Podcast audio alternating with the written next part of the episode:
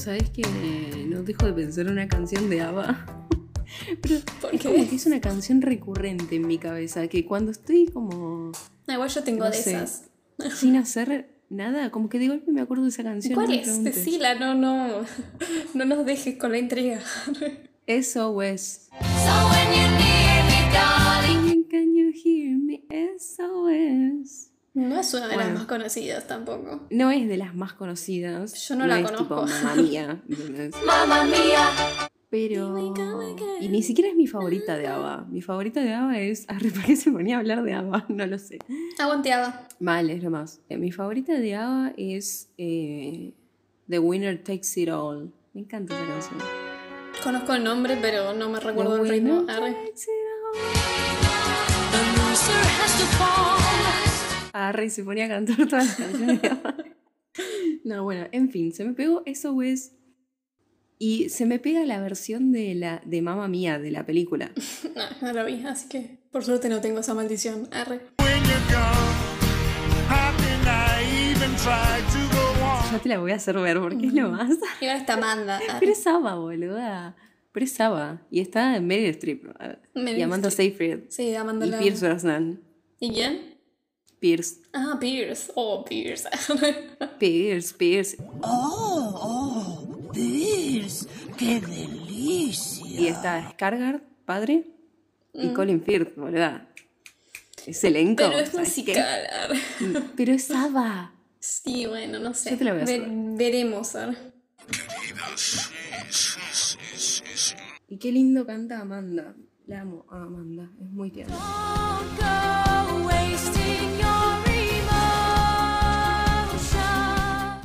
Bueno, Amanda es cantanta. Arre.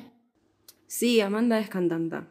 Me parece. O sea, no sé si sacó algún disco o algo así. Disco. Pero canta. Es como de esas que son. Es mocatriz. Arre.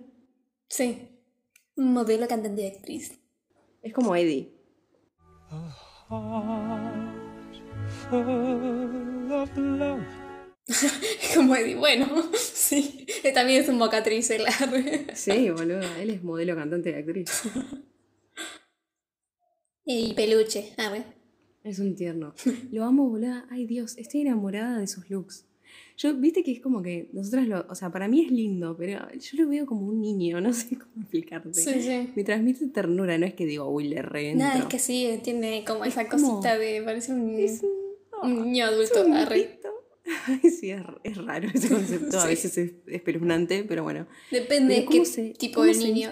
eh, en la alfombra roja, boluda. Que se pone esos como trajes que tienen una rosa con la propia tela hecha. Ay, no, no, es muy lindo, boluda. Bueno, en fin, ¿qué viste?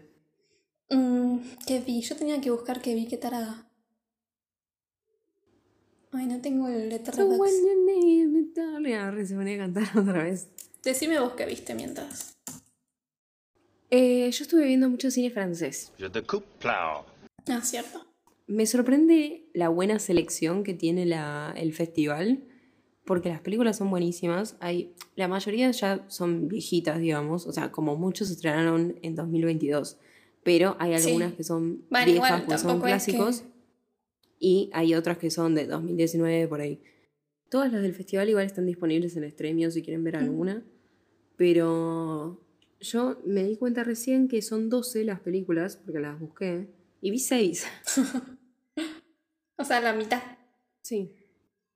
Mm, Pero las que vi son La Noche del Crimen, que es un policial, que está, me re gustó porque arre. tiene como cierta perspectiva de género, es la matan a una chica de forma muy fuerte, ni bien arranca la película, es re fuerte, y es como medio una crítica eh, eh, a cómo encaran las investigaciones los detectives eh, con este tema de a ver, cuando se muere, cuando se muere no, cuando matan a una mujer siempre se investiga a su pareja, porque lamentablemente se sabe que la mayoría de las muertes es en manos de algún novio o algo así, ¿no? Y bueno, nada, siempre, siempre está eso de buscar con quién salió y demás, y, y la pregunta juzgona de, ah, salía con más de uno, ¿viste? Todo Sí. eso y como que está bueno eso. El policial está bueno en sí porque está bien hecho, pero tiene esos detallecitos que son importantes, digamos, ¿no? Y todas las películas estas tienen como algo para resaltar. Vi una que se llama Simón, la mujer del siglo, que es de la historia de una mujer que luchó por los derechos de un montón de cosas, de un montón de personas, ¿no? Porque luchó por los derechos de las mujeres, de los judíos, de, de, mm, de los presos, tipo, de todo. Y sobre Tenía la vida. ganas de luchar por los derechos. Igual re bien. Qué loco. Porque generalmente viste que alguien se ocupa de una parte en específico. Claro, es que es como que ella arrancó por algo y, Y después dijo, bueno. Sí. se metió en política aparte y bueno, nada, está basada en hechos reales y mm, es un drama de la concha de la lora, la verdad, pero está buena. Está, es muy larga la película, pero está muy buena y nada, la mina es sobreviviente de- del holocausto también, de un alta vida. sobreviviente de campo de concentración, o sea, le pasó la- las mil y una a la mina, ¿no? Y bueno, nada, está buena. Después eh, vi otra que se llama eh, El Triunfo, que es de un director de teatro que tiene una clase adentro de un centro penitenciario y está basada en hechos reales, yo no Ah, sabía. Y como que hace que los presos hagan una obra. Y bueno, nada, no importa. Después no voy a, no voy a Sí. decir el final, arre, pero está muy buena también y esa es graciosa. O sea, como que hay Ah, mucho mira. género también, policial. No esperaba que Eh, esa fuera graciosa. Tiene sus dramas esa, pero es muy graciosa. Te cagas de risa. Hay un personaje que es como muy. Que es como que no le salen las cosas, que es analfabeta, entonces le cuesta todo el doble, ¿viste? Y como que es re sí, sí. Pero al mismo tiempo vos no sabes por qué están en cana. Entonces, como que Y decís. están presos. O sea, es. Es, y están presos, es jodido. Sí, no es cualquier cosa. Porque sabes que alguno es chorro y otro es asesino, entonces ahí Sí, no hay discusión. uno solamente estaba fumando marihuana. y. Claro.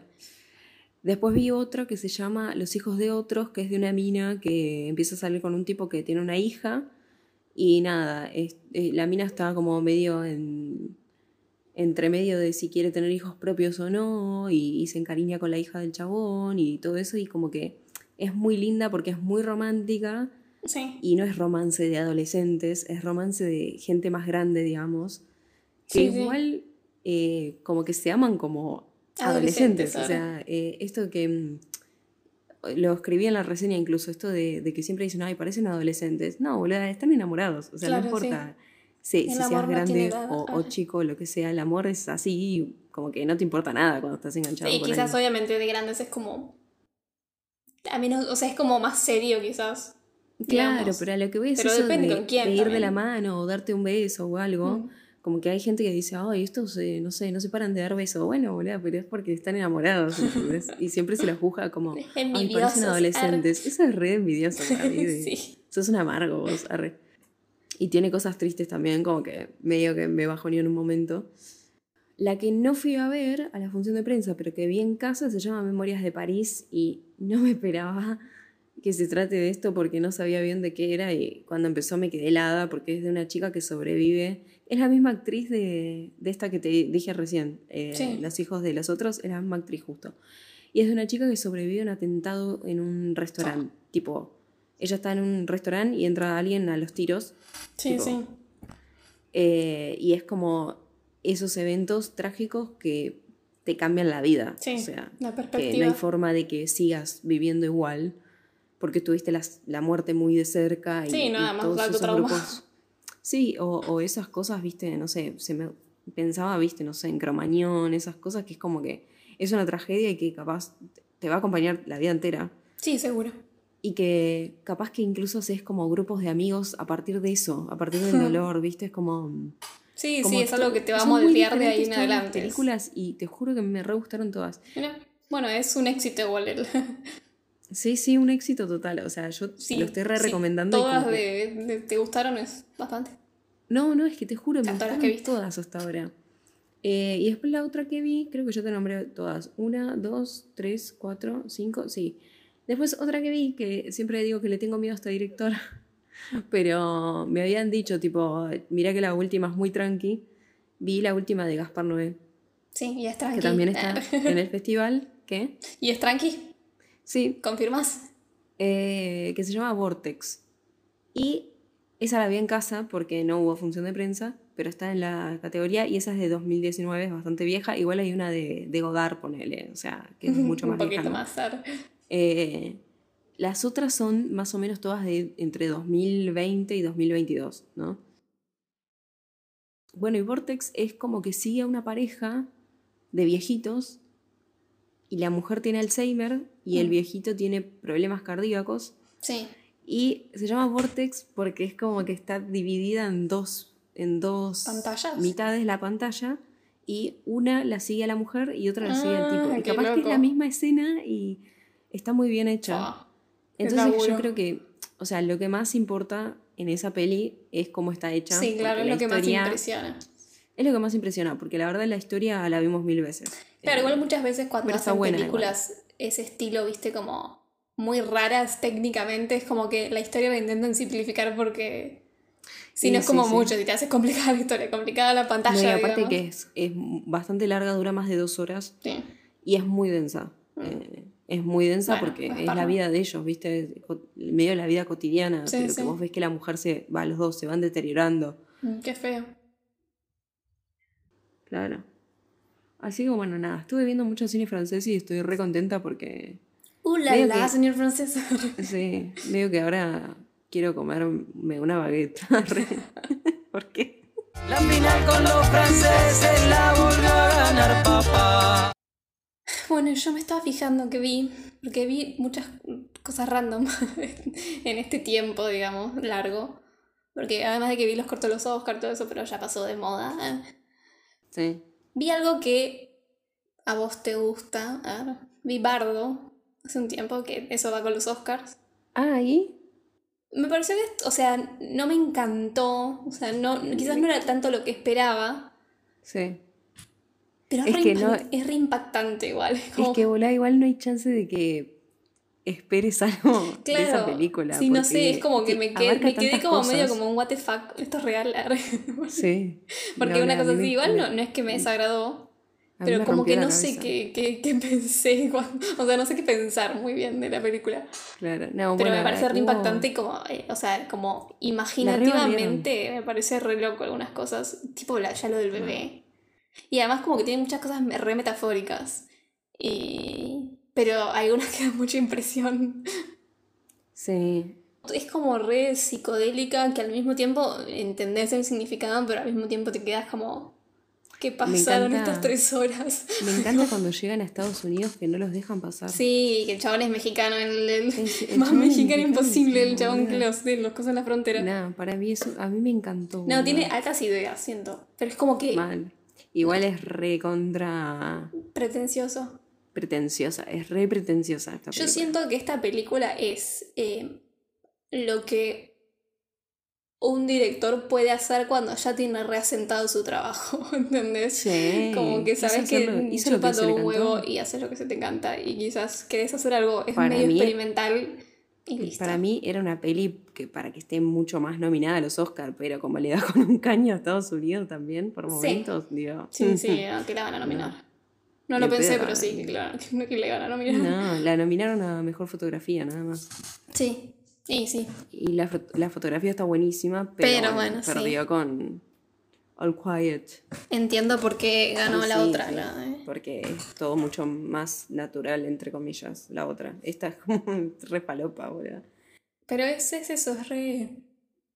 No sé qué pensar. Es como que diría, la tengo que ver otra vez para como acostumbrarme, o sea, como sacar una conclusión, pero dura tres horas, o sea, que no la voy a ver otra vez. Pensá que la vi en cine. Sí, bueno. Igual debe ser como alta, porque tiene como, bueno, justamente fotografía. Yo tipo estaba dentro de la cabeza de Iñárritu cuando Sí, la sí. vi en el cine, boludo. Pero un Iñárritu con un hongo psicodélico, ¿sabes? Eh, eso de, de películas. Después vi como películas malas, no vi. No sé, no vi nada. Eso de películas, después vi películas malas. No dejan de ser películas. Sí, pero, es malas, como que de- viste demasiado mal. O sea, como que ni me las acuerdo.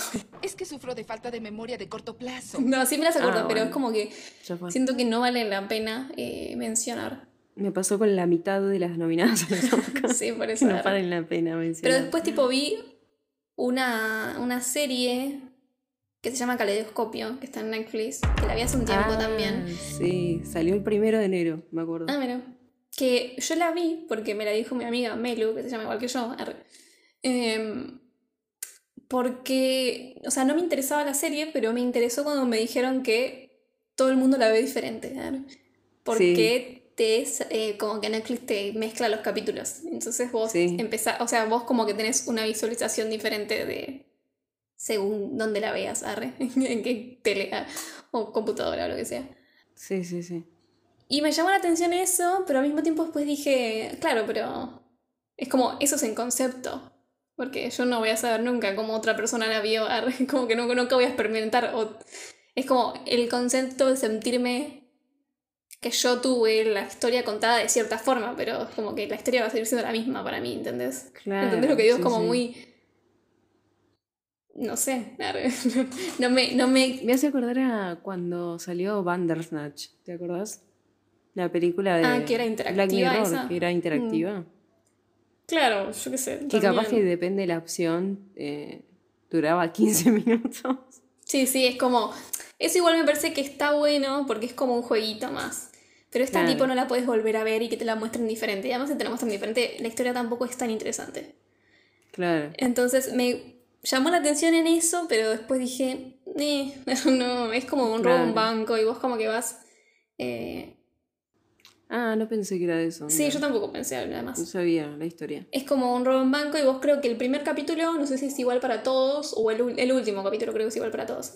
Pero después todos los otros capítulos es como que te van diciendo, no sé, dos semanas antes del robo, un mes después del robo, eh, viste, y se va salteando así. Entonces vos vas armando las historias según la época en la que te las muestran. Y después Mm.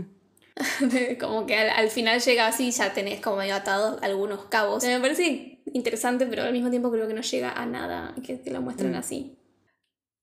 Bueno, y hablando igual de cosas random en Netflix, vi la última de You. Ay, Dios. No, yo le solté es- la mano después de la segunda. Sí, y es una. Es, es como. No sé, no sé qué. O sea, el- Una amiga me dijo que se fueron al carajo Sí, mal ya. Se fueron al carajo porque. O sea, esta temporada se volvió. Al principio te la dieron en dos partes. La primera parte es eh, encontrar al asesino. Es una, una novela de coso. De. ¿Cómo se llama la.? La mina esa. ¿Es de Agatha Christie? una novela de Agatha Christie es. Eh, Sí. Que además es malísima porque.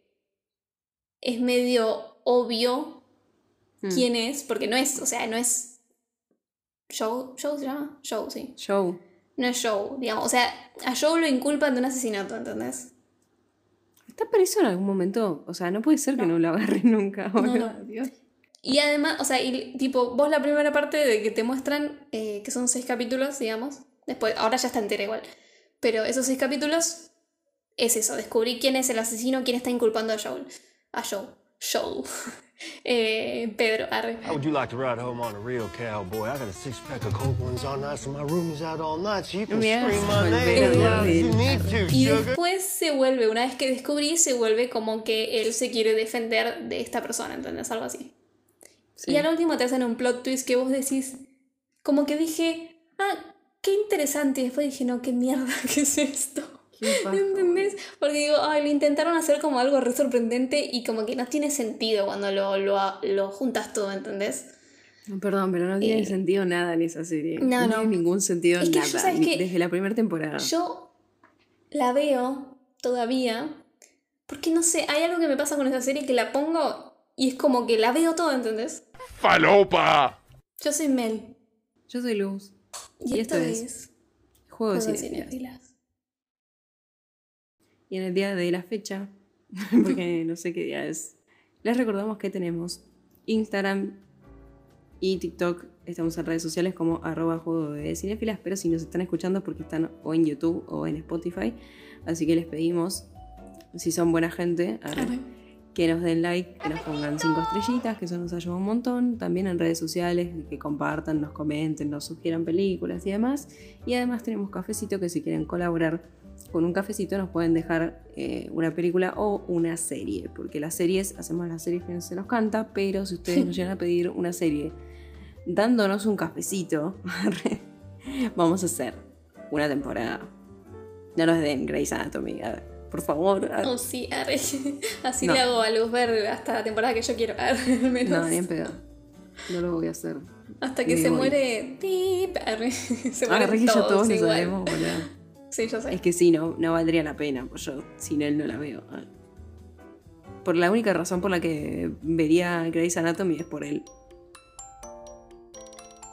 Buena cuestión. Va a haber spoilers. Porque estamos acá reunidas en el episodio 42, parte 2, para hablar de Life of Pi, o La vida de Pi, R, La vida de Pi en España y Una aventura extraordinaria en Hispanoamérica. Decirle como se te cante, ¿no? Mal. O Acá sea, se como si no se entendiera una- que es la vida de Pi, o sea, de Pi. Claro. Es una película de drama y aventura presentada en el Festival de Cine de Nueva York el 28 de septiembre de 2012 y el estreno general fue en noviembre del 2012 también.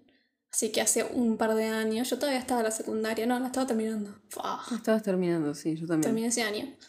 Mm. Eh, tenía 18. Qué juventud. arre. Juventud, juventud. no sé hablar. Eh, está basada en la novela homónima de Jan Martel, que por lo que entendí, Jan Martel se inspiró en el libro de, de Moacir Sliar, que es un escritor bra- brasileño. El, brasileño. No, viene.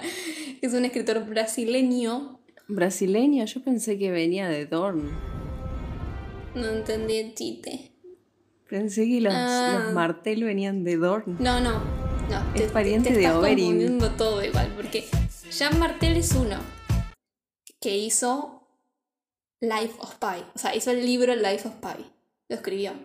Pero él dijo que se inspiró en el libro Max e os Felinos del escritor brasileño Moacir Sliar. Sí. Bueno, ¿quién tiene hambre? Ah, bueno. ¿Y Martel de dónde viene? ¿De Dorn? Martel es un escritor franco-canadiense. ¿Por qué se lo decía así? No viene de Yo Dorn. pensé que era familiar de Oberyn. No. Y ahí podíamos volver a hablar de Pedro. No. Arre. Escribió solo siete libros. Además, ni siquiera es tan famoso. Reforra. Solo siete libros, boluda. Yo no escribí ninguno. Arre. bueno, mira, si sos escritor. eh, Re que igual sí mal. O sea, yo escribiría siete y ya está. Ni, ni siete, Yo uno. Pegarla con uno y y listo. digo, ya fue. Que yo escribiría uno y ya fue. El dicho dice. Dice escribir un libro, plantar un árbol y tener un hijo. Yo tendría Tres un libros. pez. Libre soy, libre soy. Cu- Cuestión, estábamos hablando de Jan Martel. Escribió siete libros, siendo Life of Pi el más reconocido, que le valió cinco premios. Eh, los otros son Seven Stories, o sea, siete historias, en 1993, la historia de la familia Rocamantio de Helsinki, en 1993 también, eh, ese también tuvo un premio por ese. Después Self, que no anoté el año, pero bueno, adivínenlo ustedes. También tuvo un premio por Self. Eh, bueno, La vida de Pi en 2001. We... Este es muy bueno el nombre. Arre, porque le gustaba el nombre más macabro. es We Ate the Children Last. que dije. ¿Nos comemos a los niños qué? ¿A lo último? Sí. ¿Por qué es genial este nombre? No sé, me llamó la atención. arre. bueno. Así soy yo. Eh, es en 2004, Beatriz y Virgilio en 2010 y el último en 2016, Las altas montañas de Portugal. Por otro lado, Moacir Sliar, que es quien, donde se inspiró la historia de La Life of Pi, que es otro libro de la... O sea, él escribió un- una historia de un náufrago con un tigre, Sí. algo así. O sea, el otro se recopió. Sí, sí. Eh, este chabón es un escritor y médico brasileño que escribió cuentos, novelas, literatura infantil, literatura juvenil, crónicas y ensayos. En su obra predominan temáticas sociales de Brasil, la identidad judía y la medicina. Y parece que gatitos, arre. Eh, tiene un montón de cosas y la mayoría está en portugués, así que no voy a anotar, no puse nada. Pero tuvo dos adaptaciones en el cine de no- sus novelas. Una es Un sono no caraco, no caroco do abacate. Falta. Abacate me hace un aguacate. A ver. Eh, que su adaptación en cine se llama Camino, dos sonos. Y después otra novela que es Sonos Tropicais, que también fue película. Pero bueno, más allá de ellos, esta película, Life of Pi, fue dirigida por Ang Lee, director de cine taiwanés de actualmente 68 años. En Taiwán el chabón es conocido porque hizo una ruptura del realismo eh, trágico que caracterizaba al cine del país eh, por un, con películas de comedia ligera. Y también fue el primero en introducir la, amoxicil- la, homoxi- La homosexualidad. la amoxicilina. la amoxicilina, el primero que toma anginas. Say what? introducir la homosexualidad en el cine asiático y fue pionero de películas de artes marciales y exotismo oriental de gran presupuesto en Hollywood. O sea que poca cosa el hombre este. Yo le conozco una sola película. eso. Sí, igual tiene pocas películas, pero supuestamente hizo- igual no sé si me tenían las de Taiwán ahí. Eh, algunas de sus películas, Manos Pujantes en 1992, Comer, Beber, Amar, 1994, eh, Sentido y Sensibilidad de 1995, Hulk de 2003, Brokeback Mountain 2005, Secreto en la montaña. sí. Y la última, Gemini Man 2019. Lo único que digo es que gracias a este hombre vimos a Jake Gyllenhaal chapar con Heath Ledger. Arre. Y otras cosas, ¿verdad? Hay otras cosas en la montaña. Arre. Ese beso, ¿verdad? Dios, qué ¡Qué besazo. pasión! Mi beso. Ang Lee ganó Oscar a Mejor Película de habla no inglesa por una que no anoté y dos veces a Mejor Director. Bueno, tenemos tagline, son cuatro. Primero, Don't lose hope. No pierdas la esperanza. Sí. Segundo, Welcome to Pi Pi's Ark. Eso me gusta. Bienvenidos al Arca de Pai. Sí, Arca por Noé, ¿no? sí, Porque es un barquito. sí. Un bote. Pero el de Noé es un poco más grande, arre. Sí, entran más Tiene cosas, supongo. más animales. Pero se entiende la referencia. Sí, ¿qué- ¿querés, querés explicarla un poco más? Arre que yo no se entendió. Eh, Life of Hope, Eh, Una vida de esperanza. eh, digamos. Life of Adventure. Una vida de aventura. Sí, todos esos son aburridos. Ah, no. No es amor lo que tú sientes. Eso canta aventura, ¿no? No sé, no me acuerdo, pero esa canción la conozco. Una ilusión. Bueno, antes de empezar, iba a decir, tengo un disclaimer para esta película con respecto a mí y esta película. Que yo sé que a Luz le gusta mucho esta película. Y voy a necesitar que me lo explique por qué. Igual sé que a mucha gente le gusta un montón porque entré en Letterboxd y vi puras flores. O sea, puras flores. Ay, a mí me encanta. A O mí sea, la verdad ver, que me estresó que me todo el tiempo, me reangustió y me re frustró. Y en una me puse a llorar de, lo, de, lo, de la bronca que tenía. O sea, imagínate. Me puso re mal como que la paré y me fui y dije, no, no, no lo banco. ¿En serio? Me puso mal, muy mal. Eh, igual después eh, algo me reivindicó a lo último que dije, bueno, la voy a ver de esta forma, ya fue. O sea, el plot twist final, digamos. Claro, eso yo no, nunca me lo esperé. No, yo tampoco. Nunca me pareció jamás. eso como que dije, bueno, acá le, le agrego me unos dio puntos, mucha digamos. pena.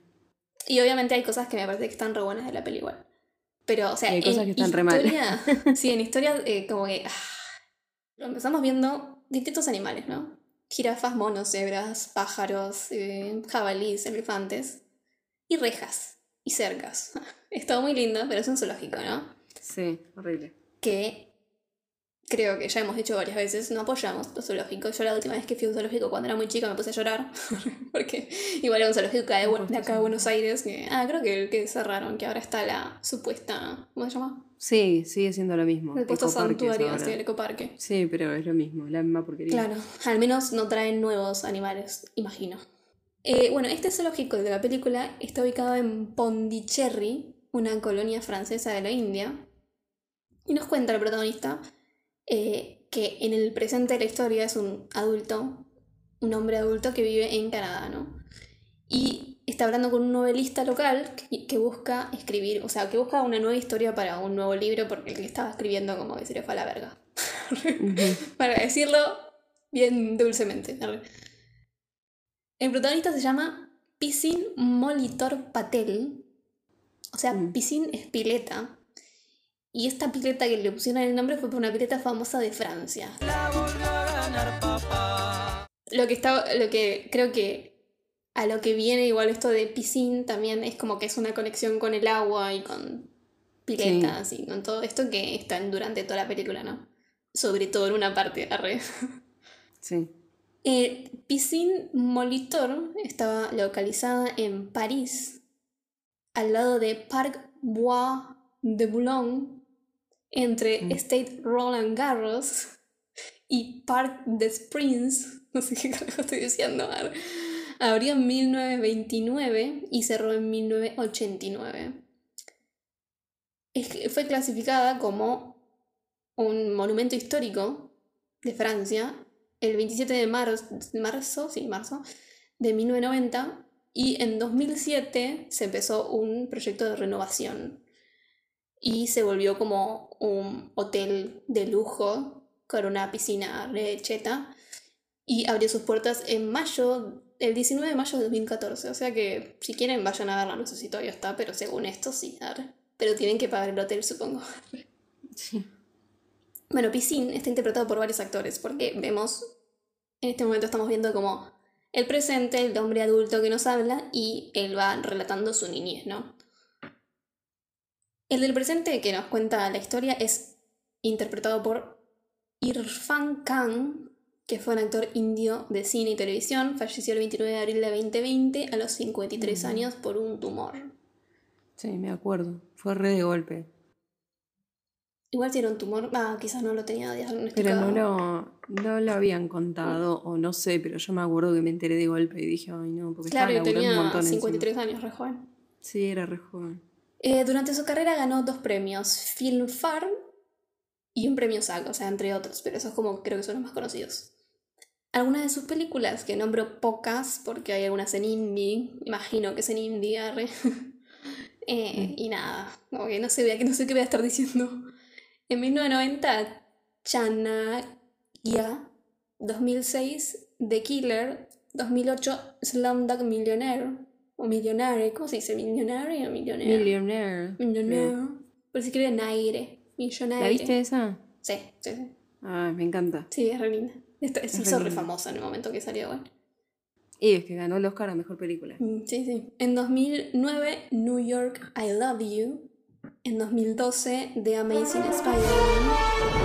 En 2015, Jurassic World. Y dos de sus últimas, en 2016, Inferno. Y en 2018, Puzzle. Después tenemos eh, un actor para el Pai Patel de 5 años, que se llama Gautam Belur, que no tiene, o sea, creo que esta es su única participación por ahora. Otro para el de do- 11 y 12 que se llama Ayush Tandon, es un poco más conocido, pero igual no noté nada. Y después hay otro Pisin Patel que nombraré más tarde. Bueno, otra conexión con el agua que tenemos después es que esto que decía antes, un amigo del padre, que prácticamente es como el tío, eh, le, le enseña a nadar. El chabón como que cuenta, es, es como re... fa- es como todo re fantasioso y como re, re de, de cuento infantil. Sí. Cuando cuentan cosas, eh, y me hace acordar mucho a The Big Fish, al menos esta primera parte y como también Ah, lo sí. último. Entiendo. Que me encantan esas cosas de como que son que vos sentís que puede ser real, pero al mismo tiempo suena muy mentira, ¿viste? Como que, Sí. que dice que el chabón como que lo cuando nació, no sé, lo- creo que tenía agua en los pulmones y lo pusieron boca abajo y le, le creció la espalda, algo así, no sé, como que es una Sí, real, sí. y pero al mismo tiempo no sé. Y bueno, esa es como otra conexión con el agua y hay, hay como un re buen efecto ahí porque el chabón está como el chabón este Francis está nadando en una pileta y, y parece que está nadando en el cielo, pero porque la cámara está como... O sea, no es real en realidad, ¿no? La- Ese sí, efecto. las tomas de esta peli están buenísimas. Sí, esas, esas me parecen muy buenas. Y porque El- además es, es como, esta es como, sabes que estás nadando en el agua, pero como que lo estás viendo de abajo de la pileta para arriba y como que te hace el cielo, como que sí. Sí. Pero sabes que no, no es verdad, no se ve así, como que Sí. no parece que hubiera agua, no sé. Pero está, está re buena y hay un montón de tomas así, incluso muchas superposiciones, porque en una él está contando la historia y le pasa nadando el, el tipito también. Sí, sí, Eh, sí. Y eso está re bueno. Pero cuestión que Piscine, cuando empieza a ir a la escuela, sus compañeros lo empiezan a cargar. Y le dicen Piscine, que sería como mear, o sea, pis. Claro. Entonces él en un momento, cuando empieza un nuevo año escolar, eh, cada vez que lo llaman en cada clase para decir, o sea, lo llaman en la lista para tomar lista, él se para y dice que le digan pi, como el número irracional. Intenta todas las clases, pero sin éxito, los compañeros lo siguen cargando hasta que llega a matemática. Y se pone a escribir el número pi, que todos sabemos que es infinito.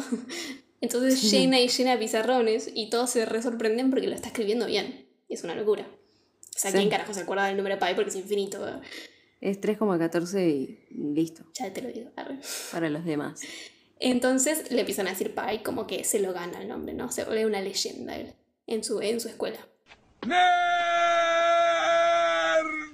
Es una de las constantes matemáticas más importantes y su valor numérico es 3 pu- eh, coma, punto, ya la cagaba de una. Bueno. 3,14126535898979332 Siento que si te pongo un beat, queda re como que estás rapeando. Re. 3, 8, 4, 6. 1, 4, 1, 5, 9, 2, 6, 5, 3, 5, 8, 9, 7, 9, 3, 2,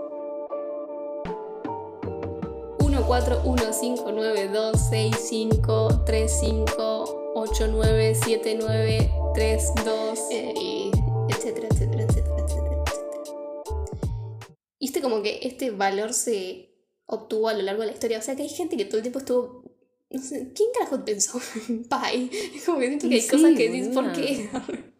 Y bueno, Sé que porque sirven. sí, hay matemáticos. Hay gente que se, que se dedica a descubrir Sí. Hasta el origen de la vida mediante cuentas. ¿entendés? Sí, sí, es re loco porque hay gente que le parece re interesante y es como que a mí me parece tan aburrido. Pero es porque yo siento que es como distintos me cerebros. parece interesante si me lo cuentan en una película. Mientras está Pedro de fondo. sí. A real cowboy. Por otro lado, Pai, eh, ya nos damos cuenta obviamente que es un pibe inteligente, curioso, y a medida que crece siente atracción por distintas religiones. Su familia, o sea, hereda eh, el hindú, ¿no? La religión hinduista. El indio Solari. Arre. Sí, es ah. fanático de los redondos. Heredó el fanatismo. Mm, Pero bueno, por curiosidad también se bautizó como cristiano en un momento. le pinto. Él dijo, Y le, le pedí, Dios, dijo que profesa esas religiones porque nadie conoce a Dios hasta que alguien nos los presenta. Primero él conoció a Krishna, porque su madre, que le contó a, él- a su hermano la historia, ¿no? Su hermano mayor, Ravi. Krishna es uno de los más importantes héroes de la dinastía Yadu y se considera una encarnación de Vishnu, que Vishnu justamente es muy particular para esta historia. El mismo Krishna declara, siempre que la rectitud decae y aumenta la injusticia, yo me manifiesto. Y para la protección de los virtuosos, la destrucción de los viciosos y el restablecimiento de la rectitud, yo encarno de era en era. Aguante Krishna. Y es uno de los más conocidos también, Krishna. Después conoció, Pai, conoció a Hanuman, dice, que es un dios mono, que lo consideran un aspecto del dios Shiva, eh, y es el compañero del rey dios Rama, que Rama es uno de los diez Ramiro. avatares. Arre, boluda. sí, ya. No, Da- Rama es uno de los diez avatares de Vishnu, que ya vamos a hablar. Y bueno, y, y Hanuman es una de las deidades más importantes del hindú también. Después Ganesha, que todos los conocemos a Ganesha, supongo, porque es el dios de cabeza de elefante y cuerpo humano con varias manos. Aguante los elefantes. Sí, también. arre. Y una de las historias de su creación, que hay tres, pero voy a contar una, dice, Parvati, esposa de Shiva, lo consiguió como el guardián de su puerta para evitar que nadie entrara mientras ella tomaba un baño. Cuando llegó Shiva, Ganesha, que no lo conocía, no lo dejó entrar a su casa, por lo cual Shiva le cortó la cabeza. Tranqui 120. Parvati quedó sumamente afligida, entonces Shiva, no pudiendo soportar la tristeza de su esposa, prometió sustituir la cabeza del recién nacido por la del primer ser vivo que oportunamente pasara delante de la puerta. ¿Qué pasó delante de la puerta? Un elefante. Dumbo. Le cortó la cabeza a Dumbo. ¡Que le corte la cabeza! La cabeza le de cortar. Bueno, y por último, menciona a Vishnu. Vishnu junto a Brahma y Shiva forman El de la birra. Sí. Eh, forman la Trimurti, que es el grupo de los tres dioses más importantes que están presentes en varias de las religiones que conforman el hinduismo. De Vishnu, Pai dice, Vishnu, el alma suprema, la fuente de todas las cosas, Vishnu duerme flotando en la orilla del océano cósmico y nosotros somos el elenco de sus sueños. Yo no diría que está conectado con la película, pero sí. Finalmente, yéndonos del hinduismo, conoció a Jesucristo. Cambio rotundo. Jesús de Nazaret, Cristo, Jesucristo o Jesús es la figura central del cristianismo y una de las más influyentes de toda la historia. El cristianismo lo considera el Hijo de Dios que vino a la tierra eh, para salvar a los hombres de sus pecados. Eso lo. Eso es así, porque yo lo escribí como me- de memoria. arre. Él vino a la tierra para salvarnos de nuestros pecados, ¿no? Algo así. Sí. Ah, listo. Nos ha salvado, estamos agradecidos. Eh, después también le, cuenta a Pai, al novelista, que además se interesó por el Islam y el- hasta el judaísmo. Y también se convirtió a ambas religiones, creo. Estaba re perdido, chabón. Sí, tranqui, 120. O capaz estaba re Bueno, centrado. y ¿viste? justamente la familia le dice, che, no podés tener tantas religiones juntas, tenés que elegir Oh, sí. una, vas a vivir de feriado, que aguante dar. Re sí, boludo. y, y la madre igual, o sea, eso se le dice el padre, y la madre coincide que debería interesarse más por la ciencia, que es como otra religión, a fin de cuentas. ¿no? Yes, science. Como no dije antes, la familia de Pai está compuesta por su padre Santosh Patel, su madre Gita Patel y su hermano Ravi Patel. Eh, su padre está interpreta- interpretado por Adil Hussein, actualmente de 59 años, es un actor indio de teatro, televisión y cine, trabaja en Bollywood y es conocido por Life of Pi, English Binglish 2012 Mm.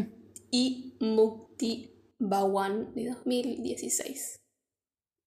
Su madre está interpretada por Taboo, actualmente 51 años, actriz del cine, de cine india, trabajó en películas de la industria hindi, tamil, tele- telugu y malabar. Sus trabajos más reconocidos son, maldita sea, eh, An- Puedes. Andadum, digamos, 2018, eh, Drishyam, 2015 y Haider, 2014. No sé. Y su hermano, Ravi Patel, es interpretado por tres actores. El de 7 años es Ayan Khan, que no hizo nada. Eh, el de 13 y ca- más- 13-14 es Mo Abbas Kaleli, eh, que tampoco hizo mucho. Y el de 18-19, Bibish Sivakumar, que tampoco hizo nada. Así que dejémoslo Ni ahí. siquiera estuvieron a- en esta película. Sí, tampoco mucho. Eh, sigue con, con su vida siempre igual. Bueno, como Pai vivía en el zoológico, un día se interesó por un tigre de Bengala que había llegado, no hacía mucho, y le quiere dar de comer, porque veía a su padre siempre hacerlo, no sé qué, y como que, bueno, le llamaba la atención. El padre lo ve que le está a punto de dar, o sea, con la manita. Igual, o sea, entiendo toda la reacción porque está con la manita y el, el tigre, Sí, por más que se acerque, le come la mano. mano, tiráselo y velo cómo se acerca en todo caso. Tal cual. Y el es padre que el padre seguro hacía eso. Sí, sí, seguro, no le da con la mano mano, porque además le- la- le- ni siquiera se lo pone como en la puntita, cosa que... que- No, no, o sea, si le agarra le agarra la mano junta con el cacho de carne. Entonces el padre, bueno, eh, con razón se recalienta y le dice que es un animal y no es su amigo. Pero Pai insiste que vio en los ojos del tigre la ex- expresión de sentimiento. Y el padre le dice que son sus propios sentimientos reflejados en los ojos del tigre. Y para Mm. demostrarle que es un animal salvaje, hace onda a Jurassic Park y le pone una cabrita para que el Pobre tigre cabrita. se lo morfe. Sí, además está atada. Déjala suelta y se entretiene más.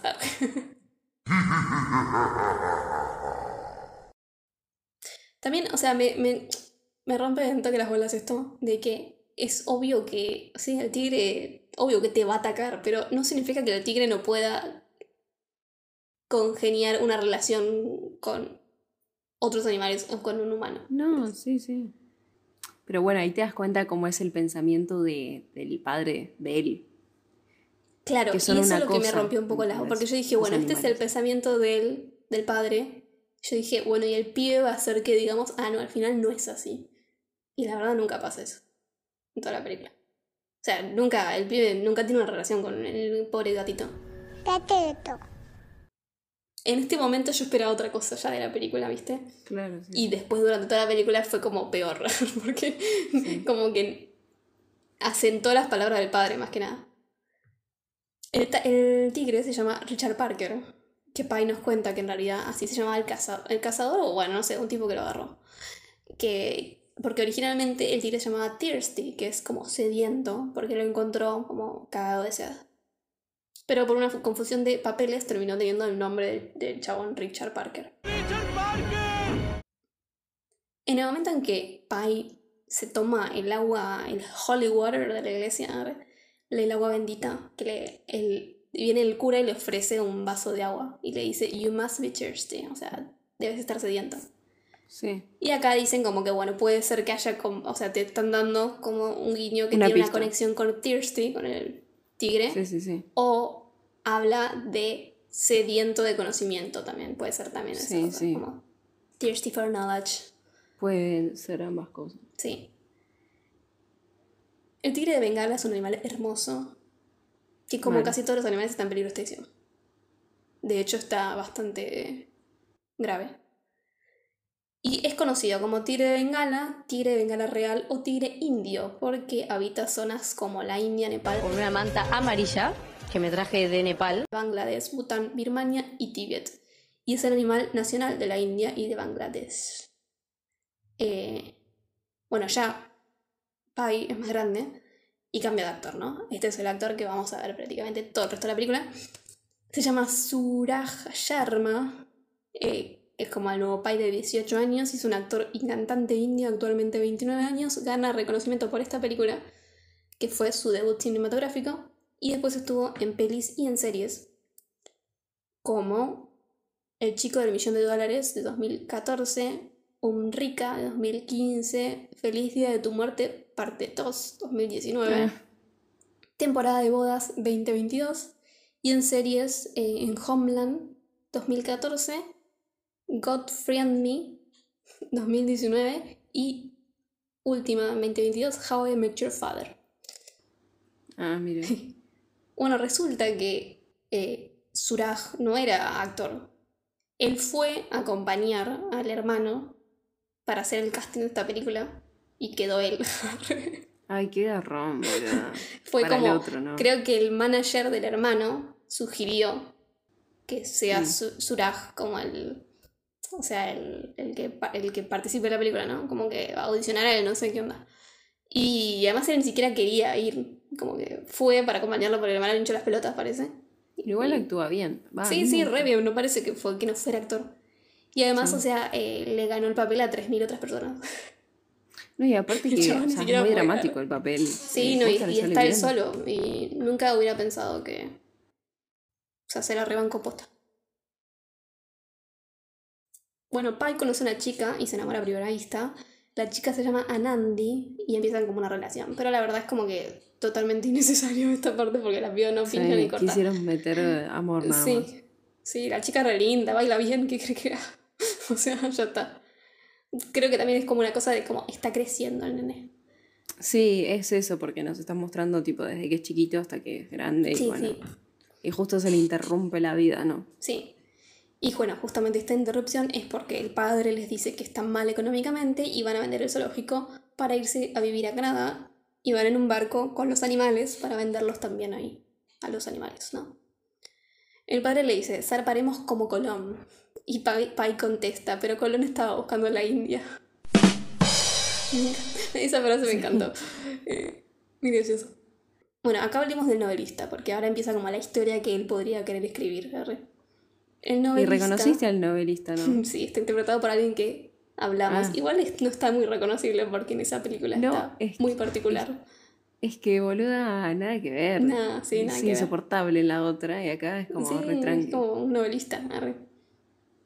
Bueno, está interpretado por Ralph Joseph Spall, un actor británico, actualmente 40 años, y estuvo en pelis como Shaun of the Dead 2004, A Good Year 2006, Hot Fuzz 2007, Anonymous 2011, de la cual hablamos y la cual él estaba, pero no se parece en nada, One Day 2002, 11. Eh, Prometheus 2012, What If 2013, La Gran Apuesta 2015 y última Men in Black International 2019. Pero bueno, estuvo un montón de cosas, pero ya lo hemos nombrado antes también, así que... pff, a ver. Un actor que fue considerado para el papel del, del escritor, adivina, arre. Eh, lo había leído igual. Sí. Eh, no me acuerdo ahora quién era, pero era famoso, ¿no? El Toby. Sí. Toby Maguire le hice como la cosa de. Spider-Man a luz para que, para que lo sacara. Pero Ang Lee pensó que era como muy reconocido como para ser. Quería a alguien más O desconocido. sea, el otro pobre. Se habrá sentido re. Mal, re importante. Arre. Igual sí, claro. Bueno, Pai eh, se despide de Anandi y zarpan a Canadá, ¿no? El barco es medio jodido, porque ellos son vegetarianos, por ejemplo, y el cocinero los boludea, los trata re mal, Terrible eso. y les daba de comer arroz nada más, porque si no quieren carne, que se vayan a... No vives de ensalada. Eh, y ahí también conocen a un chico que es vegetariano y les dice que él come arroz con salsa y que está rico, pobre, me da pena. Pero bueno, Sí. pero cuestión que como todo me da un maltrato y no sé, parece como medio discriminación incluso y todo. Sí, también. Ahora en esta escena tenemos a este cocinero que es Gerard Depardieu, o sea, el, el actor, y él interpretó a Colomb en una película de 1992 que se llama 1492 Conquest of Paradise. Así que justo lo tiene a Colón ahí. arre. Bueno, el cargo está lleno de animales, que es muy lindo. No todos en sus jaulas, le dan pastillas para el mareo, nada, me parece horrible, me angustia, no me gusta. Lo arruinaron todo, gracias a Dios. Bueno, de noche se desata una tormenta eléctrica que debe ser terrorífica en un barco. No, o Mal, sea, debe ser como alto. no, no podés alto controlar trauma. nada vos. No, además se te mueve todo. Mal. Nada. Y bueno, pero Pai está medio loco y sale afuera porque quiere ver la tormenta. Dice como, ¡ay, Sí, tormenta le pinta el, eléctrica! el coso religioso encima. Sí, boludo. sí, como, o sea, Dios, pinta- gracias por, no sé, querer matarnos. como a tu hijo. Eh, bueno, en eso suena una alarma y se va todo al carajo, ¿no? El barco se empieza a hundir, los animales se sueltan, él no ve a su familia por ningún lado. Y con el cocinero, el pibe vegetariano ese que había conocido antes, y otro, creo, lo obligan entre gritos y como que medio no se entiendan a bajar un- uno de los botes eh, para escapar del barco, digamos. Pero se cae una cebra entre todo el pánico y el quilombo y el agua y la lluvia y todo eso. Se cae una, una cebra en el bote y como que también lo noquea él adentro del bote o algo así. Y se termina cayendo el bote al agua y quedan ellos dos con la cebra en, en medio del agua. Y el barco de fondo.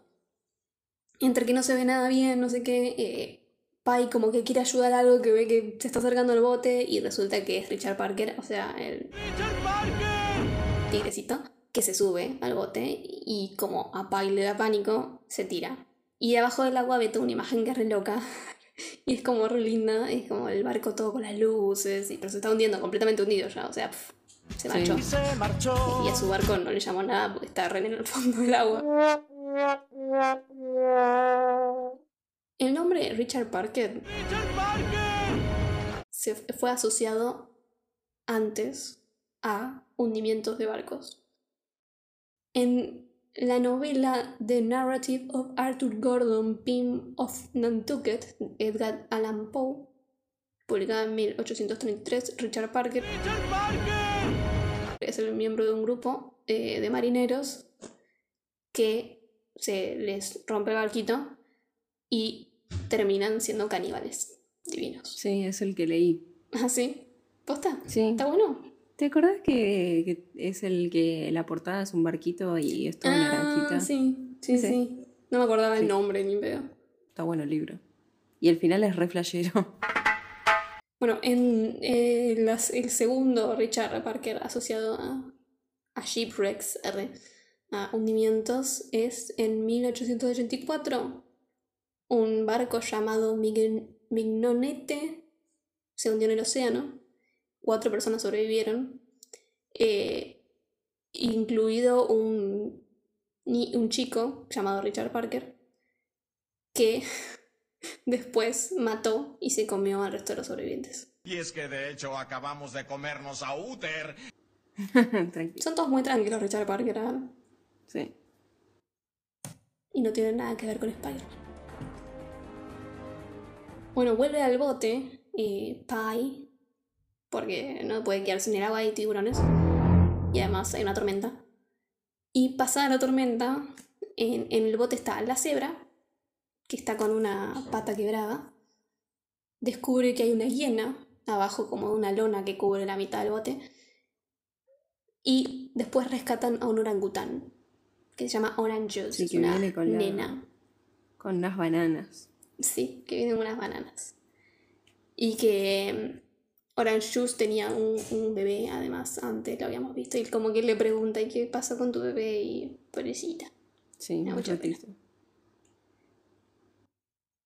Ang Lee, el director, contrató a Steve, Steven Callahan como consultor náutico porque Steven Callahan sobrevivió 76 días en un flotador, ah, en un coso, ¿cómo se llaman los que son de los barquitos de goma? Barquitos de goma. Bueno, cuestión que la, la hiena, como toda hiena molesta, porque las hienas, o sea, yo Las hienas te que- cagan de risa. Y son tan feos. Arre. Estoy rodeado de idiotas, arre. Em, eso lo dice Scar. Pero cuestión que es como que sí, es un animal, viste, que vos decís, no, es pura, pura propaganda, pura propaganda que le hacen que son molestas. No, son molestas así, porque No, son así. todos los documentales que lo ves, le están jodiendo la vida a los pobres leones que cazan quizás un Igual se los un- reencaran, boludo. Es que sí, Se porque los son reencaran, pero para 1500. choreársela. No, no es que cazan, ¿viste? No, se pero además chorean. leonas ¿no? les tienen miedo. Todos le tienen. Ellas son las reinas de. Son todas minas, ¿no? ellas son las reinas del. Se encargan a las del- leonas, La sabana, arre. Sí, porque le tienen miedo, porque son un montón. Son muchas, muchas siempre. Sí. Y vienen en manada y el león feas. cansado de, de, de pobres. Y son tan feos, arre. Arre. El como- león pobre esto como cansado pasa, de. no pasaba. ¿Qué? ¿Qué cómo estás? ¿Quieres que salga así, como tú, alfiletero? haciendo honor a su fama, está llena que está en el botecito, es insoportable y como que lo quiere, le quiere morder las patitas todo el tiempo papá y, y, y en una agarra y se encara a la cebra y se la morfa. O sea, digamos que se queda tranquila por un rato, no mucho, porque después, digamos que al otro día o al otro, no sé, porque es como el tiempo es medio random, Sí. está en un bote. Va y como que sale con el cadáver de la, de la pobre cebra ahí en el bote todavía y mata a la, a la orangután porque le pega. Y él se Ni siquiera porque tiene hambre.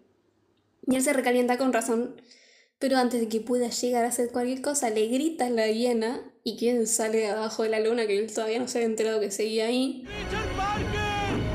Y se morfa la hiena. ¿Ves que es bueno Richard Parker? ¿Ves que es, es un gatito? Pero no se la morfas. La mata. Igual después se la va a morfar. O- Para mí que, o sea, todos esos cadáveres sirve- sirven para ganar tiempo. Porque un tigre come un montón. Por más de que igual los animales, eh, los Sí, felinos pero yo están estoy muy acostumbrados. en la historia real, por eso digo. Claro, Al tigre sí, no lo vemos comer, eso digo. No.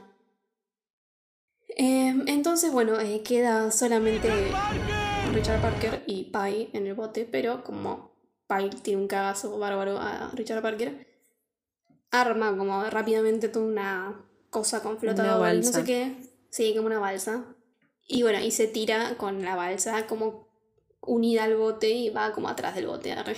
Pobre, está cagadísimo el pibe. Pero en el bote hay provisiones y nada, tiene, tiene algunas cosas. ¿no? Esas galletitas que tienen la pinta de que son un asco, que prefiero no comer. Arre. Pero bueno, o sea, hay momentos in despair time, despair measures. Y bueno, como que va viviendo medio en la balsa, eh, separándose del tigre para que no se lo morfe. Y el tigre se mete abajo de la lonita, sale, bla, bla, bla. Pone su inteligencia Pi en acción y empieza a sobrevivir, marca los días, escribe un diario, estudia el manual del bote, recoge agua, porque no puede tomar el agua del océano, tiene que tomar agua de lluvia, o no sé qué que carajo. le da agua. Sí, qué tierno. bueno, pesca, eh, se tunea su bolsita. Igual le da, le da cosas al bicho porque dice que se lo va a comer sino a él Sí, también. y sí. Y como decías, también le intenta dar agua y peces a Richard Parker. En un momento le da un... Ese me dio mucha ternura porque es muy gatito. Eh, cuando le tira el, el ratón que pone los ojitos como re esperando, como ¡ay, un ratón! y se la morfan como si fuera un fideo. Sí, sí, bueno, y cuando... Bueno, acá empieza más o menos a entrenarlo, digamos. No olvidemos que él estaba en un zoológico, Richard Parker. Entonces como con un silbato eh, le empieza a hacer como instrucciones y comandos para que el tigre lo relacione con lo que él le quiere decir, digamos. Sí. Cada vez estoy más enojada porque ya en esta parte yo ya está no, muy enojada. Se me molesta, no sé, me molesta. Eh, como que esa es la relación que él quiere construir con el animal, ¿viste? Como relación de, de circo zoológico. Eh, entiendo lo que decís, pero también entiendo al pibe. Por cómo se cría. Porque el padre Claro, tiene él se cría así, pero, o o sea, es una película además. Yo qué sé. sea, sí, podría haber sido distinto. Pero bueno. No, o sea, no, no tiene por qué, o sea, ya de por sí no es realista. Bueno, en un momento que odié. Los tigres son conocidos por ser uno de los felinos que ama, o sea, no sé si aman el agua, pero son re buenos nadadores y gran parte de su comida son peces, porque les encanta nadar y cazar pececitos.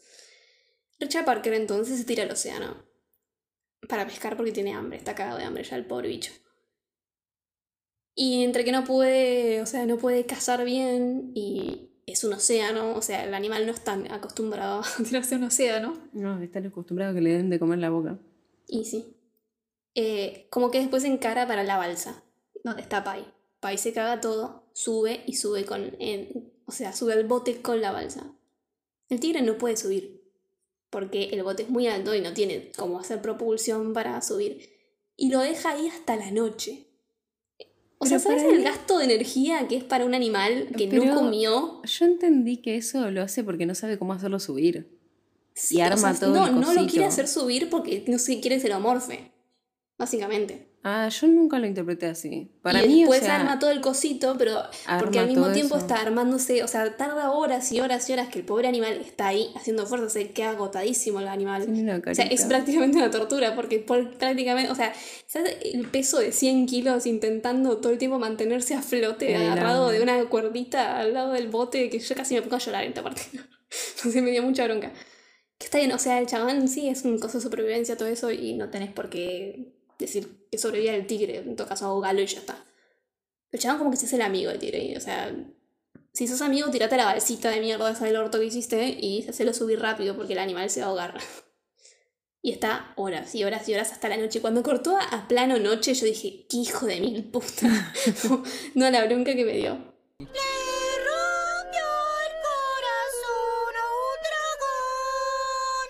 Suraj Sharman, o sea, el actor que hace de Pai en este momento, nunca estuvo solo con un tigre vivo en el bote, ¿no? Todas las tomas, o sea, la mayoría de las tomas son hechas de CGI, pero hay algunas escenas que fueron hechas con tigres de verdad, como por ejemplo la escena del agua, eh, y hay escenas que es re obvio que es un tigre real, porque los movimientos, todo. Igual está hecho perfecto el tigre. El de CGI. Sí, sí, igual yo lo renoté cuando eran los de verdad. Cuando era real se nota. Sí, sí, sí. Hay dos escenas que cambia el- la relación de aspecto de la película. Por ejemplo, en una escena que pasa como en, al por medio de esto, que hay un montón de peces voladores, que es re gracioso igual. Ah, sí, porque vienen Eh, después de la tormenta encima. Sí. Y... Igual es terrible antes, cuando le da de comer eh, a Richard Parker, que agarra un pez que es gigante, el Sí. primero que agarra con la red.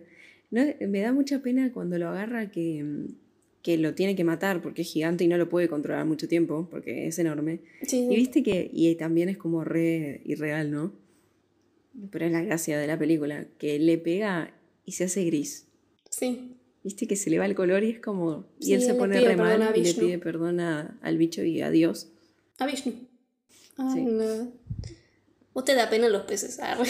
No, me da pena todo. Cuestión, arre. Bueno, el- con, con el aspecto, la relación de aspecto igual es como... Siento que es como re 3D igual. No sé si se vio- esta película se vio en 3D. Sí, seguro. Sí, re. Seguro Porque porque como que cambia la relación y te ponen las cosas en negros y los peces igual pasan. Es como, o sea, sentís que Claro, traspasan la sí, pantalla, sí, digamos. seguro, está hecho en 3D. Durante todas las partes del agua hay muchos planos re lindos. Por ejemplo, en una hay un atardecer, amanecer, no sé qué es. Y que el agua está completamente calma y es prácticamente un espejo del cielo. Sí. Y el chabón está con el barquito en, en puro cielo. Y es re loco porque sí es real, pero es hermoso. Es como un recuadro, no sé. Y por ejemplo, también pasa lo mismo de noche, que es puro estrellas por todos lados. Eh, también se ven muchos peces, muchos animales marinos distintos. Y hay como bioluminescencia, creo que sí, ¿no? Sí. Eh, hay escenas en que él como que juega con el agua y ve todo brilloso, es re loco. Sí, que mueve el agua y se ven como esporas y todo. Sí, sí. Es re lindo. Bueno, y como que igual, igualmente la relación del pibe con el tigre es una mierda, pero en una se están poniendo como los dos re locos. eh, y miran el océano y empiezan a flashear cosas, o sea, yo qué sé. Es todo muy psicodélico porque como que Sí. Y se es que- transforman cosas en cosas. Es que el re- chabón está en el, re en una. en el- al borde de la locura Sí, sí. también. Y sí. Y justamente después viene una tormenta. Y el pibe está como re feliz por la tormenta. Cuando es una tormenta, es un botecito del orto con un tigre. Ok. Y al tigre la tormenta lo hace concha, además. Sí. Lo hace re mierda. eh, y está re asustado. Y el Sí, otro está está re por se queda vomitar, re una. Sí. Odio esto. arre. Y después odio más porque cuando se termina la tormenta, el tigre se está muriendo. Sí. Y el pibe también, pero bueno, está un poco más vivo que el tigre. El tigre está hecho pelota. Pai se queda dormido. eh, porque, bueno, nada, también se está muriendo, pero se queda dormido y se despierta en una isla muy particular. Que está lleno de suricatas. Me encantan las suricatas, pero hay muchas Sí, acá igual. son no sé lindas, por qué pero tantas. es medio raro que haya tantas. Sí, que estén quietas, porque las las suricatas ven un movimiento y salen todas corriendo, ¿viste? Y son re chusmas. A mi abuelo le decíamos que era suricata, porque. Porque escuchaba en el barrio algún quilombo y hacía. Yo miraba una serie documental que era tipo La vida de suricatas. Yo también, y que le ponían nombres. Y Sí, que era, seguían sí, a la sí, misma yo- familia. Bueno, él y Richard Parker eh, comen, toman, o sea, como que se ponen re de joda en la fiesta, en la, en la isla. En la esta. fiesta. En la fiesta, en la isla. La isla del sol. Pai se iba a dormir en un árbol y ve que se hace de noche y como que todos los, todas las uricatas corren a los árboles y que Y Richard Parker también. corre al bote. sí. Como que salen y después se da cuenta que la isla era carnívora porque encuentran en una flor un diente humano. Rari, rari todo igual. Es re Eh, falopa esto. sí, Mal. sí. Bueno, pero toda e- es a propósito así. Sí, Para que uno Bueno. dude. O sea, vos dudás todo el tiempo. Decís, che, ¿qué, qué le está contando este chabón? Sí, está re en una, o sea. Varias de las tomas en la película incluyen el perfil de Vishnu. Bueno, el dios hindú que ya había mencionado antes. Aparece, por ejemplo, en unas colinas distantes cuando Pai está de vacaciones y visita la, la iglesia donde le interesa después el cristianismo.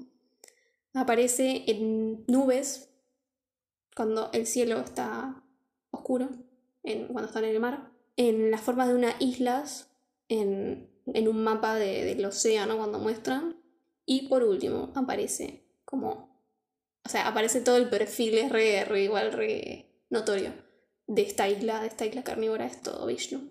Pai no queriendo terminar solo y, y deprimido en una isla que se lo termina comiendo. Al siguiente día se prepara para provisiones, bla, bla, bla, y con un silbato llama a Richard Parker, que después que va con él y se mete al bote y se van de la isla, se marchan. Y se marchó. Poco después llegan a la costa mexicana y cuando lleva el bote a la orilla, él queda medio desmayado en la playa porque, bueno, obviamente estuvo millones de años en alta mar. Y Richard Parker, todo flaco y casi sin poder Ay, moverse, débil, se baja.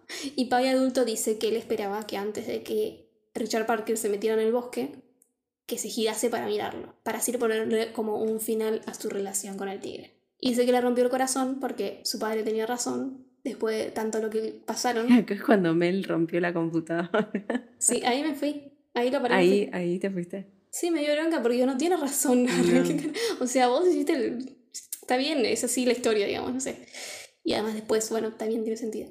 Bueno, cuestión. Después él dice, dejé muchas cosas atrás. Mi familia, el zoológico, India, Anandi. Supongo que al final toda la vida se resume en un acto de desprendimiento. Pero lo que siempre dolerá más es no tomarse un momento para despedirse. O sea, le echa la culpa al tigre, además. No, no es así. Ya sé, ahora ya la estoy rompiendo. O sea, ya, ya estoy como enojada por Pasa que yo también como que la vi tantas veces que yo ya la veo pensando en el final. Sí, sí, Entonces, obvio. O sea, bueno, el, el nada. final recuperó un poco mi esperanza de... Eh, acá viene el plot twist que hablamos. El novelista le dice que la historia es medio maravillosa. Como que le tira un che, estás re Son fantasiosa vos, ¿no? Mal.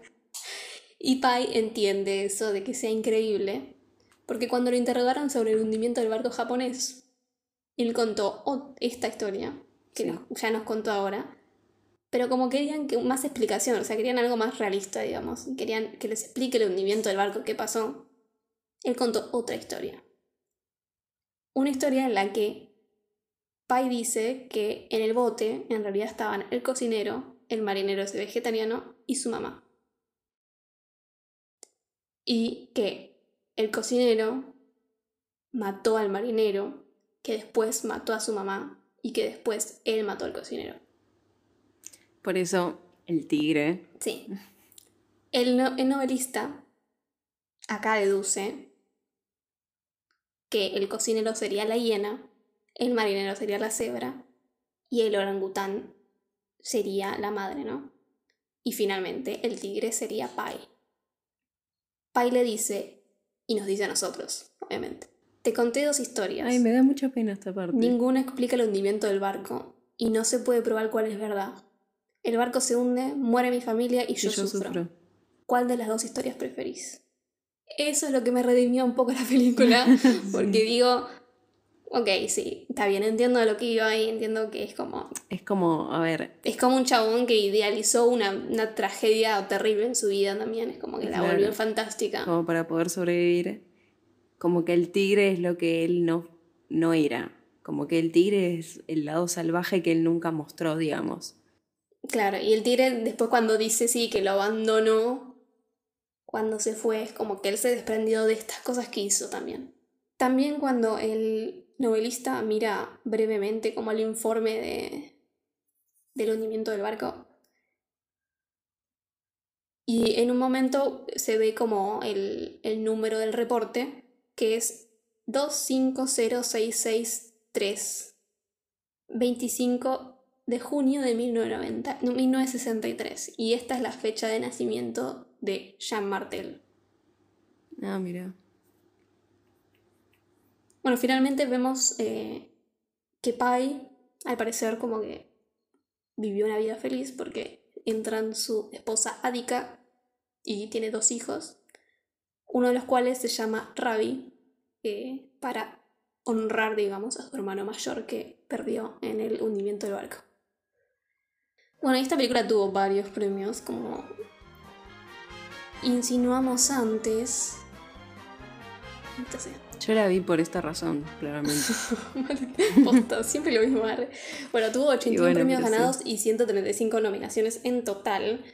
Eh, los más importantes, digamos, porque ahora quién les cree, arre, claro.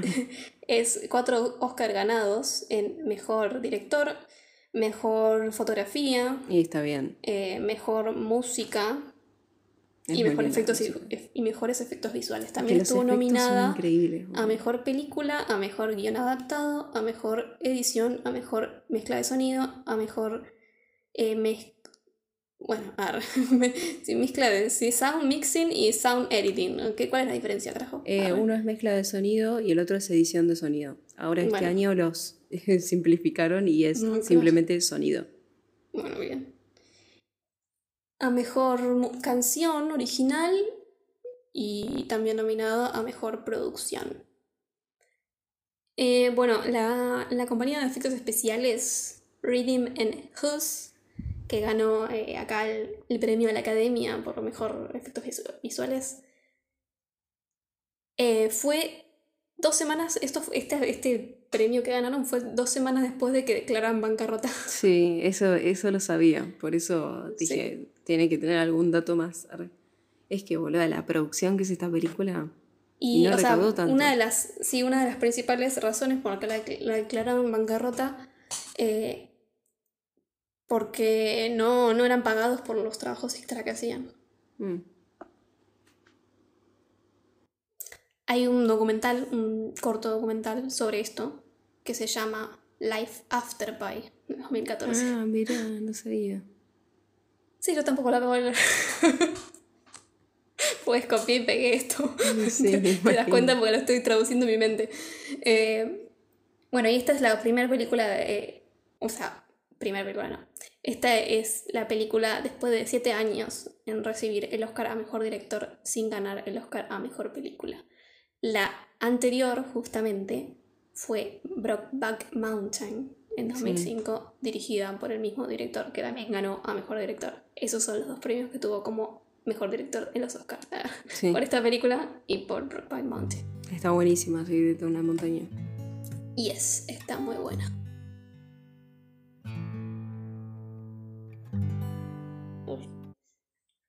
¿Alguien quiere mi opinión? ¿Quieres, eh, queremos opinión y puntaje. Eh, bueno, nada, o sea, Respira como profundo. ya, ven, no la pasé muy bien viendo esta película. Me gustaron mucho el principio y el final. O sea, Y toda la parte del del medio. bote. O sea, todo lo eh, del bote no. Es que toda la parte del principio es re linda para mí cuando te Sí, cuenta es toda que la me historia. encantó esto. También a mí me gusta mucho el gran pez eh, de Big Fish. Y me dio muchas esas vibras, como Sí, re todo de de, cuento fantástico y medio irreal, pero como para adultos también. Ay. Y igual, o sea, sé que es, es una opinión unpopular, eh, es no popular la mía, porque he visto todas las críticas y como que les tiran re flores. Y la verdad que con el final es como que digo, ah, sí, bueno, tiene. Puedo verle una perspectiva, digamos, psicológica, por así decirlo, porque no se me ocurre decirlo de otra manera. Pero si no estás al final es como, como todo que lo que está mal. Sí, claro. O sea, al mismo tiempo también entienden, no es que quiero que el chabón se haga amigo del gato y estén todo el No, porque es día en el como lo bote al abrazados. flaco también. Sí, ya sé, pero es como que entiendo, es como que me jode que no entiendo por qué al principio te dicen eh, el animal este es un animal salvaje, no, todo lo que, los sentimientos que vos, además te, te- te dan como la insinuación, los sentimientos que vos le ves en los ojos no son, son tuyos. Que también, o sea, lo entiendo porque además después es él. el Porque es tigre, él, digamos. claro, ese es el reflejo, es el Ya guiño. sé, pero es como que. Además, también con esa parte de él nunca, él nunca se amigó, porque, o sea, la relación que tiene con esa parte de él, digamos, es una mierda también. Y sí. Es como mantenerla viva hasta ahí nomás, porque la necesitaba. Y él justamente dice, en un momento, dice, mi gran terror, que es el, el tigre, fue lo que me mantuvo vivo. Porque si no, él como si no estuviera como todo el tiempo pendiente, digamos, en la película, que después te das cuenta que es porque Sí, es como, es como si, él, alimentó esta parte de él, digamos. si él no estuviera pendiente de, de la amenaza constante, digamos. claro, de la amenaza constante, pero es como que también es en eso que se tuvo que convertir, porque, a ver, cuando lo vemos que, que pesca a ese pez, que yo digo que de golpe se pone gris, y él se pone tan mal, es porque toda la Sí, familia es vegetariana. vegetariano, sí. Y tipo, es como horrible todo lo que hace él para sobrevivir. Y después vemos que el tigre come pez también y todo eso. Entonces sabemos que él se estuvo alimentando con Pato todo se eso. come un pez sería una abominación. Entonces, tipo, como que es eso, es ese sufrimiento constante de decir, bueno, tuve que matar todos estos seres para poder sobrevivir yo. Tipo, se convirtió en algo horrible. Lo Sí, que pasa sí. que, claro, lo horrible lo, lo pone en manos del tigre y eso es lo feo, digamos. Pero bueno, más allá de todo eso, voy a decir que mi puntaje es un 3. Ah, pensé que se iba a ligar menos, Sí, es que Está al principio, igual. antes de... ¿no? Es que, o sea, la entiendo, ¿entendés? Es como que Claro. entiendo, pero no la vería de nuevo, porque siento que Claro, sufro, claro. ¿entendés? Sí, sí, sí. Y no porque yo sea, "Ah, amo a los tigres, y bueno, bueno, sí, igual sí, pero amo a todos los No, felinos, amo a boludo, todos los animales, pero no sé, me, me- produce rechazo. eh. No, obvio. Sí. Nos tenemos que dar películas. Sí. Para la semana que viene, una peli que eligieron ustedes, oyentes, que nos dijeron en, en, en una cajita de preguntas de Instagram, vamos a estar viendo una película dirigida por Makoto Shinkai, que está por estrenar eh, una película pronto, que tengo muchas ganas de verla y como que Yo también. cuando me empezaron a mandar información de esa película, que se llama Suzume, creo, la que viene, como que empecé a investigarlo y tengo ganas de ver todas, porque todos los pósters son muy lindos. arre. Sí, tiene Pero muy bueno, lindas películas. Es como una el- de- el, el nuevo boom de, de películas de anime, el chabón este. Claro. Eh, y bueno, nada, la que nos dijeron ustedes es de 2016 y se llama Kimi no Nawa o Your Name o Tu Nombre. Re linda Your Name. Es Es re re linda. Las, dos, las dos la vimos y Sí. hace mucho que no la veo y como la tenía ahí no la vi porque si Sí, no la hubiera visto de que- vuelta. Me acuerdo que me saltó un cartelito de, de en Netflix que decía se está Sí. por ir de la plataforma y dije, bueno, la veo. tipo, fue por presión que la vi, porque no quería Mal. que se vaya. Y, Y Es nada, re linda Your Name Post. es muy linda. Y Por mi parte, algo que ya hemos visto, y que incluso pregunté si querían que se la mande a luz, y me dijo, me dijeron que sí, la mayoría que supo de qué estaba hablando, yo también dije que sí. arre. porque además te gustó, Arre, la obligaba a que le gustara.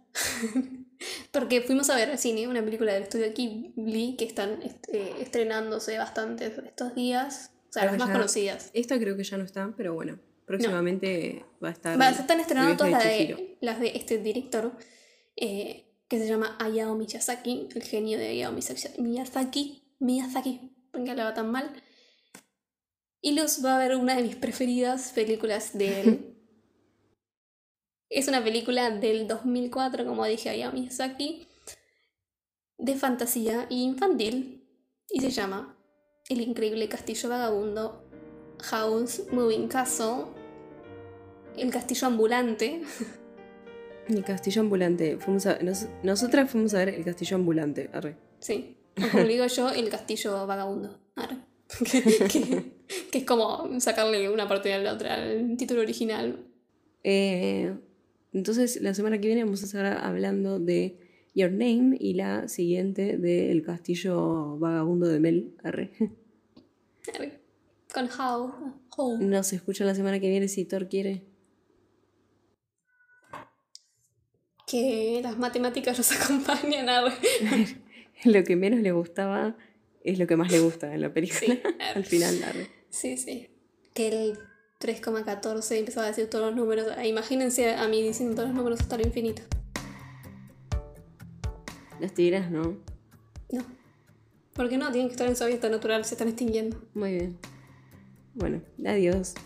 Bye. Esto fue Juego de Cinéfilas. Encontrarnos en YouTube, Facebook Instagram y TikTok. como arroba Juego de Cinéfilas. Yo soy Mel, me pueden encontrar en Instagram en arroba m.rem, rem con doble E. Y yo soy Luz y me pueden encontrar como arroba Sirena de Comarca. Nos encontramos la próxima semana.